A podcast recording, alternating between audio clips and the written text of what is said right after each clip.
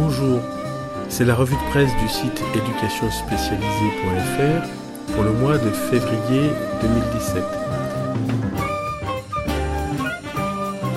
Je pointe dans cette revue euh, sur euh, la semaine du 18 février et deux articles du Monde euh, sur la police. Cela fait suite à l'affaire Théo. Le premier article, c'est l'affaire Théo, les brigades spécialisées de terrain BST au cœur de la tourmente. Et puis le deuxième article, c'est les modes d'action de la police contribuent à forger la défiance. Donc je vais débuter avec ce deuxième article.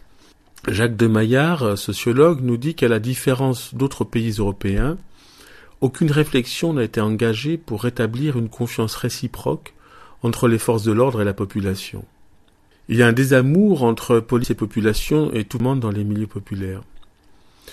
Ceci dit, le taux de satisfaction de la population vis-à-vis de la police reste élevé. Il est bien plus important que celui qui, concerne les politiques. Hein. Actuellement, 80% des Français considèrent que les politiques visent d'abord leur propre intérêt avant celui du pays. C'est un désastre. Mais si on compare avec les pays voisins, bien on constate que la police française est plutôt un mauvais élève au sein de l'Europe. Dans l'enquête euh, qui a été menée, qui comprend des questions sur l'impartialité de la police ou le juste usage de la force, la France figure dans le dernier tiers du classement. En France, 35% des personnes interrogées considèrent que la police ne traite pas souvent ou pas très souvent les gens avec respect. C'est 15% au Royaume-Uni et 14,9% en Allemagne. Et les sondés considèrent plus souvent que dans les autres pays occidentaux ou développés que la police traite différemment les riches et les pauvres. Donc on a donc des questions éthiques, démocratiques absolument essentielles. Le deuxième article, euh, l'affaire Théo, les brigades spécialisées de terrain au cœur de la tourmente, c'est l'occasion de revenir sur la police de proximité parce que euh, les BST, c'est des versions beaucoup beaucoup plus musclées, militarisées en fait, de la police de proximité telle qu'elle avait été conçue euh, sous l'ère Jospin. Donc le dossier revient à cette première conception. Alors on verra dans ce dossier les ravages de l'alternance. Euh, ça consiste à casser ce qu'a fabriqué le gouvernement précédent, et donc quand on change de Premier ministre, de ministre de l'Intérieur, eh bien on détricote ou on refait des projets coûteux, et ça, ça coûte beaucoup d'argent public pour des résultats qui sont mauvais. Mais Sébastien Rocher, auteur du livre La police en démocratie, nous dit, avec cette police de proximité sous l'ère Jospin, pour la première fois, une doctrine policière avait été pensée et édictée.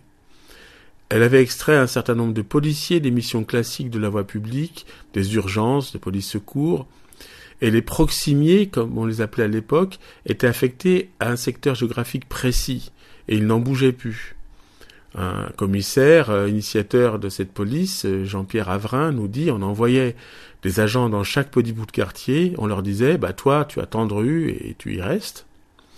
Et le but, euh, c'était la polyvalence, mais aussi agir de concert avec la société civile pour rétablir une confiance et une sécurité. Donc il y avait trois mots d'ordre, prévention, proximité, coopération. C'était ambitieux et pas du tout angélique. D'ailleurs, c'est un modèle qui fonctionne très bien dans d'autres pays occidentaux. Et ça a été euh, diabolisé par les sarkozystes, euh, disant vous passez votre temps à jouer au foot avec les jeunes. En fait, c'était pas tout ça. Mais la vraie raison, c'est que cette révolution culturelle, euh, en termes de sécurité, a été jugée trop coûteuse et trop gourmande en effectifs.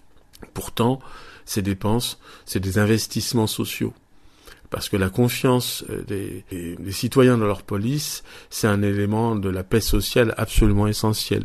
Donc je vous invite à lire ces, ces deux articles et au-delà aussi de lire euh, les articles sur le, et les recherches sur le site de Laurent Mucchielli, qui est une excellente ressource sur ces sujets.